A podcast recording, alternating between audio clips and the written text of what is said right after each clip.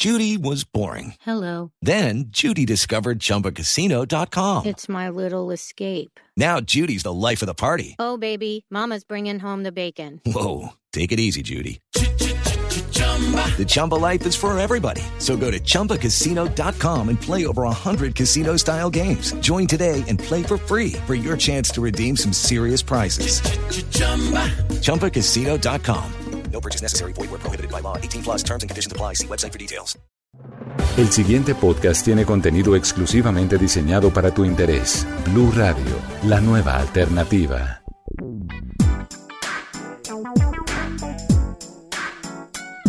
Las mujeres y sus historias de innovación y liderazgo, al servicio de la inspiración y la evolución en todas las áreas del conocimiento, con empoderamiento femenino. Bienvenidos a la primera temporada del podcast Mujeres TIC. Bienvenidos a el tercer episodio de Mujeres TIC. Yo soy María Paula Duque, soy mujer, trabajadora, ejecutiva. He trabajado en telecomunicaciones y tecnología toda mi vida y ahora trabajo en Avianca, donde tengo la fortuna de manejar la vicepresidencia de Relaciones Estratégicas y la experiencia al cliente. Hoy vamos a hablar de mujeres en juntas directivas hay mucho tema de mujer que hablar y hay muchas brechas que cerrar. Seguramente ustedes han oído hablar de la brecha salarial, de la brecha de mujeres en los equipos directivos, de la brecha de mujeres a nivel de presidentes de las empresas o lo que se llama la oficina de la esquina. Pero para complementar esa pirámide corporativa hay que hablar de mujeres en las juntas directivas. No es en vano. A veces me encuentro con empresas que dicen, necesito una mujer en la junta por un tema de responsabilidad social. Si la están buscando por eso, les quiero decir desde ya, se equivocan. No es por responsabilidad social es por su negocio, es por la capacidad de crear nuevos productos, por innovar, por cuidar mejor su gente, por definir mejor la estrategia de la empresa. En las juntas directivas se define el futuro de la empresa, se define o debería definirse la visión, la misión, los objetivos de mercado. Y si hay algo claro de todos los estudios que hay sobre mujeres en juntas directivas, es que brillamos por la ausencia no subimos del 30%, hacemos muchos esfuerzos y trabajamos y trabajamos y a nivel mundial no estamos en más del 30%. Y en Colombia las cifras son más bien para llorar, porque los estudios más recientes dicen que tan solo el 7% de las sillas de las juntas directivas colombianas están ocupados por mujeres. Aún más grave, ese 7% lo jalonan las empresas familiares, donde al parecer, dicen los estudios, las mujeres que están en esas juntas no lo están por su capacidad personal o profesional, sino por ser miembros de la familia y tener que nombrarlas en las juntas. De eso vamos a hablar hoy. Así que tengo una invitada muy especial. Yo tengo la fortuna de conocer a Mónica hace varios años, la he visto en el ambiente empresarial. Mónica Contreras trabajó en Pepsi, no vamos a decir cuántos años para que ustedes no me le saquen cuentas, pero hizo una carrera impresionante en el mundo corporativo. Hasta hace poco fue la presidenta de Pepsi para la región andina. Ha estado en muchos gremios, en asociaciones y además está conmigo en un grupo de mujeres, que no sé si definir sororidad o una comunidad, porque lo es todo al mismo tiempo, que es Women in Connection, donde pretendemos impactar el liderazgo femenino con acciones concretas que permitan que las mujeres lleguemos más lejos en las carreras y en lo personal. Voy a dejar que Mónica se presente antes de que empecemos a hablar ya concretamente de juntas directivas. Gracias, Mónica, por acompañarnos. Gracias, María Paula, por la invitación y por la iniciativa. La verdad, déjame aplaudir la iniciativa porque creo que es una manera de nosotros eh, poder generar el ruido que se requiere en un tema tan relevante para que incluso gane el país. Eh, gane, gane Colombia, gane Latinoamérica, ganemos las mujeres y para que definitivamente a nivel mundial eh, empecemos a trabajar de una manera distinta. Entonces, quiero aplaudir la iniciativa. Efectivamente, yo soy Mónica Contreras Esper. Em, yo soy, antes que todo, mujer, madre, esposa y también ejecutiva, como bien decías tú. Hasta hace un par de semanas eh, fui la presidenta de PepsiCo para la región andina, donde hice una carrera espectacular. Antes de PepsiCo vengo de la adquisición, llego a PepsiCo por la adquisición que se hace de Margarita y fui de las eh, survival, los sobrevivientes de esa adquisición. Como son de eh, buenas las papas, Margarita. fui sobreviviente de esa adquisición, llevaba muy poco y ahí empiezo, me encuentro con una compañía con la cual empiezo a compartir principios y valores y donde adicionalmente, también tengo que decirlo, eh, respetan mucho el tema de mujer, le creen mucho al liderazgo femenino y desde ahí encuentro una avenida de desarrollo.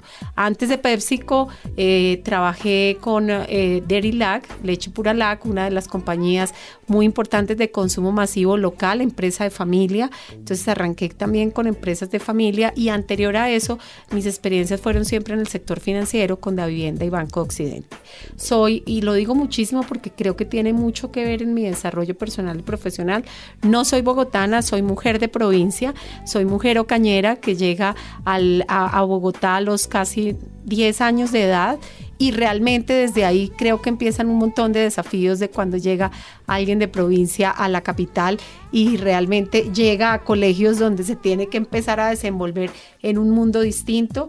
Y como digo yo creo que también traigo mucho de ese gen santanderiano de creerse el cuento de recia santanderiana. recia santanderianas de creerse el cuento de inspirar y de realmente eh, trabajar muchísimo por la prosperidad colectiva. Yo me defino como una mujer que más allá de ser un CEO o de ser una mujer líder le preocupa a los otros le preocupa que eh, ganemos juntos y me preocupa la prosperidad colectiva. Creo muchísimo en eso y desde ahí ejerzo mi liderazgo. Pasaste rápidamente al contar tu historia de la transición de Papas Margarita Pepsi, Sí. pero el tema y la diferencia entre las empresas nacionales y las multinacionales me parece que es relevante en el tema de género.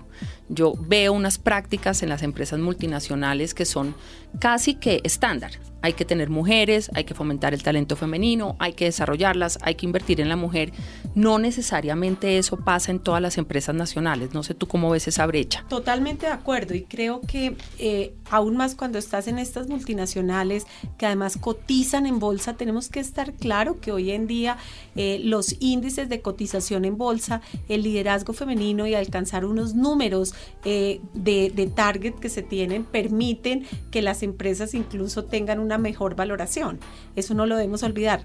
Cuando nos movemos a las empresas colombianas o peruanas, que también tuve la posibilidad de conocer muy de cerca, o ecuatorianas o incluso en Chile, en tantos países de Latinoamérica, y ves tantas multilatinas que hay tan interesantes, pero que apenas están saliendo, creo que su problemática ha sido más de cómo generar ventaja competitiva, cómo generar un negocio exitoso, cómo competir incluso contra las multinacionales.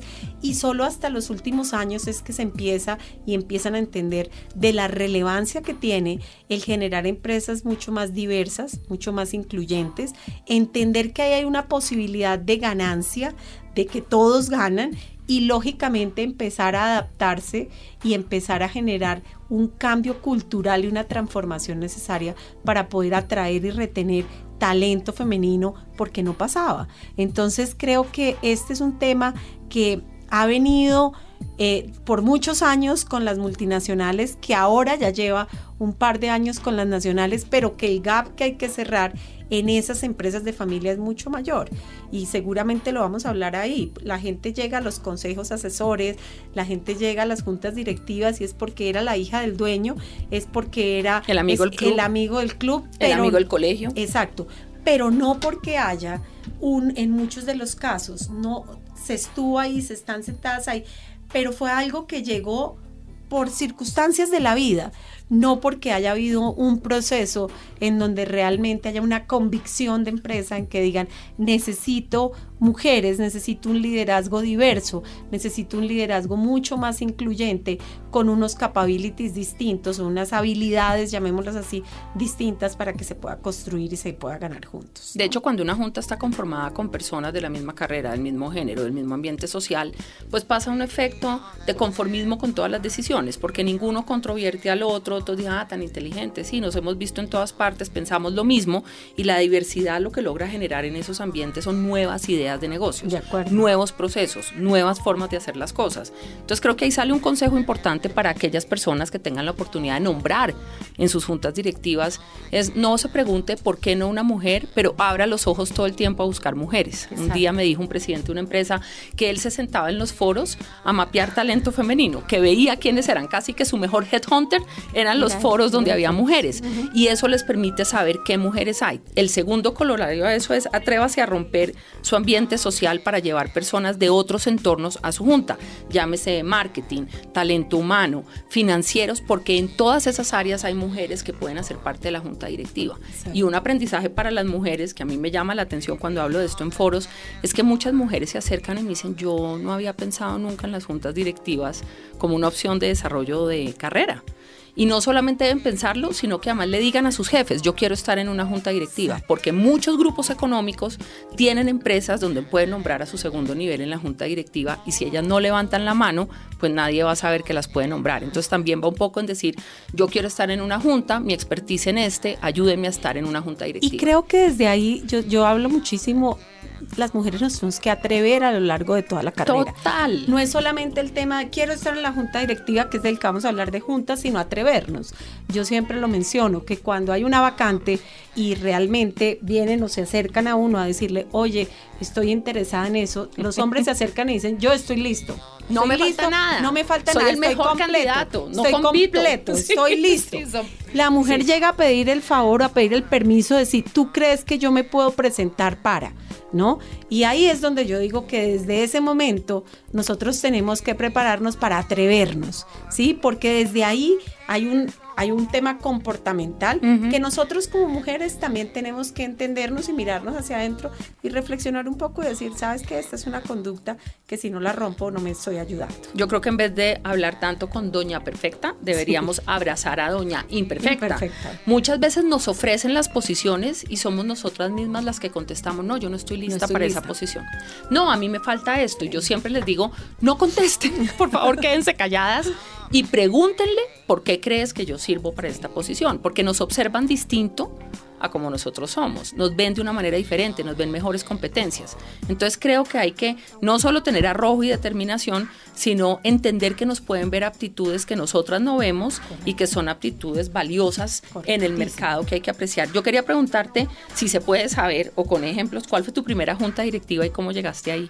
Bueno, yo tengo que ser honesta que mis primeras juntas directivas fueron a través de fundaciones, o sea, eran trabajos de verdad donde me llamaban, Mónica, te queremos por todo el tema social, que nos apoyes con esta fundación. Y hace muchos años, de verdad empezando mi carrera profesional, empecé con la Fundación La Manuelita, que es una fundación divina que ayuda a las personas mayores de edad, de acuerdo en que toda la parte de la vejez se trabaje de forma distinta y ahí empecé, o sea, yo empecé en un ambiente, era una, era una fundación de una familia, entonces muy amorosos pues me buscan y me dicen empieza ahí, yo empiezo ahí y ya lógicamente entro al mundo laboral y empiezo a crecer laboralmente y empiezo a estar en, las, en los famosos eh, consejos eh, representando a la compañía en muchos de ellos y ahí empiezo a entender lo que tendría que pasar en esos consejos, en el Consejo de Empresas Americanas, en, la, en el mismo ANCHAM eh, que también estuve y empiezo a entender un poco cómo se empieza a mover ese mundo hasta que un día un headhunter me busca y me dice, mira, hay una compañía eh, que realmente requiere hacer una transformación grande.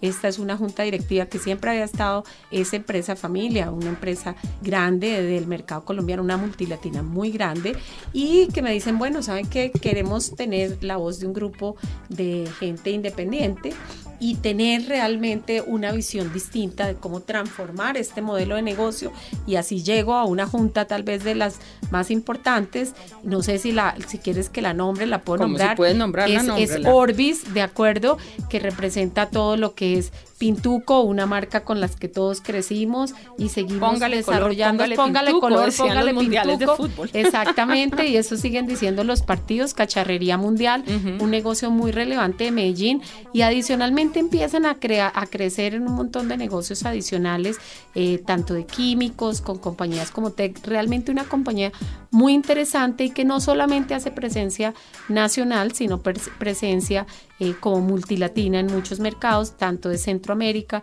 como de los países andinos y de Sudamérica. Y llego ahí y ha sido una experiencia muy importante porque realmente eh, creo que me llevan más por la capacidad propia de lo que significa mis skills técnicos y mi capacidad estratégica que por, lo, por el ser mujer. Y creo que hoy estoy en la tarea de cómo en ese board em, empiezo a impactar un poco más en el tema y en generar la conciencia de que necesitamos más mujeres en esa junta. ¿Eres tú la única mujer? Soy la única mujer. Soy la única mujer y realmente Em, es un trabajo que vengo, que vengo haciendo para generar esa conciencia de dónde impactamos y dónde realmente podemos seguir creciendo para traer más mujeres al grupo. Esa experiencia, cómo llegaste, creo que es relevante, porque muchas veces uno dice, no, no, gracias, yo no quiero estar, pero es una oportunidad para aprender y es una oportunidad para tener el primer pasito en juntas directivas. Entonces, si les ofrecen una junta directiva de una fundación, de una ONG, de un club, de hasta la de la administración del edificio, si es más o menos bien formada, es un simulacro y es un aprendizaje que suma en la hoja de vida y que luego les va a abrir puertas, porque los headhunters normalmente preguntan, ¿y en cuántas juntas has estado? Y entonces vuelve un círculo vicioso porque si no has estado no te dan la siguiente junta. Se suma en esas juntas y cuando tú te presentas y dices, yo tengo este sentido de propósito y quiero contribuir, pues las mujeres normalmente tenemos un más allá en nuestro sentido de propósito y eso encaja perfectamente con el rol en las fundaciones. No es no es en vano que nos invitan a estar en fundaciones y creo que naturalmente buscamos un bienestar, una mejor vida y lo hacemos naturalmente. Eso es algo de la esencia femenina que creo que es un activo que tenemos para impactar las organizaciones en lo que son. Y creo también, María Paula, que eh, llegar a juntas directivas, como bien dices tú, es, es hacer una carrera yo no dejaría de lado la, relevancia que ha sido para mí estar en consejos asesores, porque el consejo asesor al final es eh, eh, quien está entendiendo la estrategia de negocio en el corto, en el, en el mediano y en el largo plazo. Y realmente el consejo asesor es como esa voz que tenemos que tener muchas veces los CEOs, eh, donde tener un consejo asesor es tener con quién hablar. A medida que uno crece en el mundo laboral y que llega a una posición como CEO, cada vez eh, la soledad en la toma de decisiones puede ser muy grande. Y entonces, cada vez es mayor. Es, cada vez es mayor. Y depende mucho también de los estilos de liderazgo. Entonces yo también creo que invitar a los mismos CEOs a conformar consejos asesores, invitar a los presidentes de compañía, si es que su empresa no puede tener como una junta, una junta a que tenga un consejo asesor, es algo que es fundamental y ese es un paso donde para las mujeres es muy importante. Yo pertenecía a muchos consejos asesores antes de llegar a la junta y todavía pertenezco y creo que es una voz que es muy relevante para las cabezas de las organizaciones porque se requiere esa voz de conocimiento, esa voz estratégica, pero también se requiere generar la empatía que las mujeres generamos muy bien en un diálogo generativo de valor donde nos podemos poner en los zapatos del otro y podemos construir desde ahí, entendiendo incluso que podemos ser el que tiene que estar tomando la decisión en ese momento puede ser el CEO de esa empresa y te tienes que saber poner en los zapatos del otro para poder decir dónde está la problemática, cuál es la complicación y cómo es que la vamos a jugar para poder avanzar. Creo que eso requiere además un esfuerzo empresarial en darle tiempo a las mujeres para estar en esos consejos asesores uno necesita jefes que entiendan el valor agregado que eso tiene. No todas las empresas lo entienden, pero uno puede permitir que su empleado conozca de otros mercados, que su empleado haga networking con otras industrias, que lleve a esas otras industrias conocimiento y traiga conocimiento de esas industrias. Así que aquellos empresarios que tengan la oportunidad de que sus mujeres participen en consejos asesores, en agremiaciones, en AMSHAM, en todo este tipo de organizaciones, denles la oportunidad de desarrollarse profesionalmente en esos escenarios porque suma la empresa no solo suma a la mujer y la mujer lleva en su carrera el nombre, la marca y la fuerza de la empresa en la cual trabaja y eso se vuelve muy relevante. Dijiste que estás sola en esa junta y quiero preguntarte acerca del Club del 30%, que es una iniciativa que estamos promoviendo en Colombia y por qué el 30%. Eh, el, club nació en Inglaterra, y tiene detrás toda una teoría de que una mujer sola en una junta directiva, salvo que sea ocañera, recia y santanderiana como Mónica, puede que no logre romper todas las brechas que se pueden presentar en una junta. Entonces me parece interesante que hablemos un poquito de por qué tener el club del 30% en Colombia. Sí, y, yo quiero hablar un poco incluso del caso de, Inglaterra, porque en el, en el caso de Inglaterra colocan, o el caso de Europa, colocan hace mucho tiempo un target de llegar al 30% de mujeres en los board y no solamente han llegado, sino que lo han superado. Entonces ha habido una disciplina, una disciplina que adicionalmente, y creo que lo interesante de constituir este club, constituir esta métrica, tú lo estabas mencionando hace un rato, llegar al 30% cuando estamos en niveles de 17, pues es doblarnos, ¿de acuerdo? Y va a requerir el apoyo de los grandes CEOs y de las grandes compañías en poder entender cuál es el business case que estamos construyendo. El tema de mujeres es un tema, como digo yo, tú te encuentras con eh, públicos de todos los tipos en donde dicen, ah, me viene a hablar otra vez de mujeres. O sea, el tema está, como digo yo, trillado, ¿sí? Entonces, cuando estás en el mundo de los negocios, lo mejor es construir cuál es el caso de negocio. ¿Qué es lo que estamos aportando? Porque si realmente nos vamos a sentar a hablar de casos de negocio, necesitamos de esas cabezas de presidentes, de presidentes de compañías, de CEOs, presidentes de los board para poderles presentar.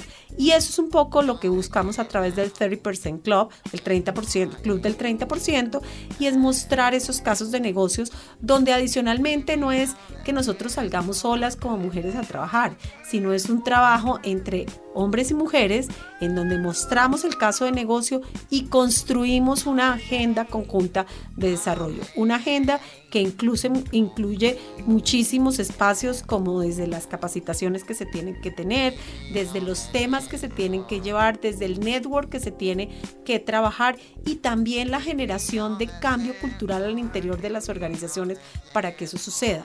Nosotros no podemos pretender que en juntas o en organizaciones donde las participaciones femeninas han estado por debajo de índices del 10%, de un día a otro den la vuelta si no hay un cambio transformación cultural. Así como transformamos los modelos de negocio, así como decimos queremos doblar el tamaño de ventas del negocio, también tenemos que poner el indicador, tenemos que doblar la participación femenina en esta compañía para ganar con esa inclusión, con esa diversidad que necesitamos y construir un caso de negocio. Y eso es lo que hace este club del 30%, buscar que juntos construyamos el caso de negocio, que lo podamos presentar y que las empresas que ahí participan realmente sean promotoras y gestoras de lo que significa ganar con eso, entendiendo que los indicadores de verdad son maravillosos. Yo, yo quiero compartir algunos números que, que no los quiero dejar nunca pasar de lado porque yo me los creo y los hablo siempre en todos los foros. Eh, realmente es súper importante entender ¿qué ganamos? ¿Qué ganamos si nosotros decimos que tenemos mujeres? Pues se ha demostrado y organizaciones como McKinsey, Deloitte, KPMG, Conferry, Conferry todos. todos. tienen casos de negocio. Por algo están estudiando el tema, es gratuito. Que, que, tal vez los tenemos que poner, pero eh, organizaciones donde hay una equidad de género empieza a demostrar que hay un 21% más de probabilidad de aumento del rendimiento financiero. Eso es un tema que no es Eso es mucho dinero a la hora de medir los ingresos de la 31 16% más de ingresos por servicios y por productos innovadores. Tú lo estabas mencionando hace un rato. Se reduce el riesgo de fraude, que es un tema, Ese es un que tema no es, fundamental. Es un tema fundamental. El, ter, el tema de reputación. ¿Qué pasa con la reputación? Se gana reputación corporativa, pero impresionante. Porque las mujeres pensamos en la reputación de la marca naturalmente. Hay un estudio muy interesante del Instituto de Reputación de Estados Unidos que muestra que las consumidoras americanas compran a las marcas con sentido de propósito. Es decir, nosotras vamos más allá del letrero, y tú que eres experta en, en masivo, cuando uno se para en una isla de un supermercado y tiene 10 productos iguales, las mujeres tendemos más a preguntarnos qué hace este producto por el planeta, qué hace este producto por mis hijos, cómo este producto permite un mejor mundo. Y eso es lo que hace que cuando estemos en una junta constantemente preguntemos por la reputación. ¿Qué quiere decir esta marca? ¿Qué quiere transmitir? ¿Cuál es su sentido de propósito? ¿A dónde queremos llegar? Y eso es importantísimo en el mundo en y el que ese, estamos. Y en ese punto, María Paula, que tú dices que las mujeres preguntamos la marca y demás, las organizaciones no se les puede olvidar que el mercado de mujeres es el tercer mercado más importante después de lo que es China e India. En número de población. Las mujeres del mundo nos unieran y nos pusieran a consumir, somos el mercado más relevante después de China e India. No se les olvide que las decisiones de compra en el 87% son tomadas por mujeres. Qué mejor tener una decisora de compra en una mesa directiva que entienda si el producto y servicio que se está colocando es el adecuado, si estaría dispuesto a comprarlo o si realmente la marca le está hablando a esa persona o no le está hablando y cuál es la innovación que hay que generar para que realmente te sientas identificada y puedas crecer por todo lo que significa. Hay un ejemplo en eso que a mí me encanta y es Best Buy. Descubrió que sus consumidoras sus compradoras más que sus consumidoras eran principalmente mujeres. Y las que iban a los almacenes eran mujeres, aunque fueran a comprar gadgets para un hombre.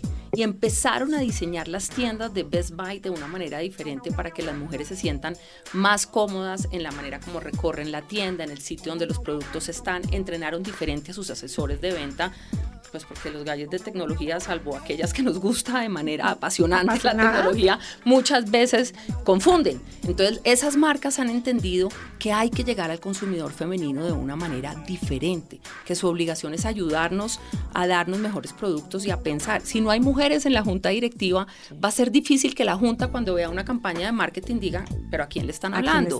¿A, qué consumidor le están hablando? ¿Qué tipo de producto le están ofreciendo? Y solo en América Latina las mujeres somos el 52% de la región. Así que a aquellos que no piensen en el tema, nuestra recomendación es tenga una mujer al lado suyo en su consejo asesor, en su junta directiva, no por hacernos un favor, es por hacerse un favor usted, para que usted entienda cómo pensamos, cómo compramos, cómo distribuimos nuestro ingreso, de qué manera nos gusta que nos presenten los productos. Y yo añadiría un tema adicional que también es bien importante. Cuando uno mira las cifras globales en Latinoamérica, entre el 2000 y el 2010, la mujer ha contribuido a reducir niveles de pobreza en casi un 80%. ¿Y por qué? La pregunta es ¿por qué? Bueno, porque la mujer es mucho más juiciosa, pongámosle esa palabra, en, em, en la forma como eh, invierte para la salud, la forma como invierte para la educación, exactamente, como distribuye el ingreso, reduciendo niveles de pobreza. Yo quiero darte este dato para cerrar ese punto porque me parece importante. En América Latina, si las mujeres tuvieran la misma participación que los hombres en la economía, el PIB podría ser, dos, de, podría ser de 2.6 trillones de dólares. Eso significa un aumento del 34% del Producto Interno Bruto de Latinoamérica. Dicho eso, ¿valdrá la pena o no? Exacto, ¿valdrá la pena o no? Entonces, el caso de negocio se vende solo. El caso de negocio se vende solo. Esa sola ya demuestra que no necesitas hacerlo. Sí, sí. Ahora, sí que creo, si el caso de negocio se vende solo, ¿cómo garantizamos que la mujer se esté habilitando para hacerlo como corresponde? Que es la segunda palabra. Estamos en, varios, en varias etapas, ¿no? La primera etapa es ya tenemos que ser voceras y decir, tenemos que ganar con esta diversidad y con esta inclusión, no solamente el país, sino también la empresa. Después de que eso está y está el caso de negocio construido, ¿cómo aseguramos que las mujeres están listas para eso? ¿Cuáles son las habilidades y destrezas? ¿Y qué es lo que tenemos que hacer para que eso suceda? Creo que ahí hay mucho trabajo. ¿Tú crees que tenemos que tenemos que tener habilidades o destrezas diferentes que los demás para estar en una junta directiva?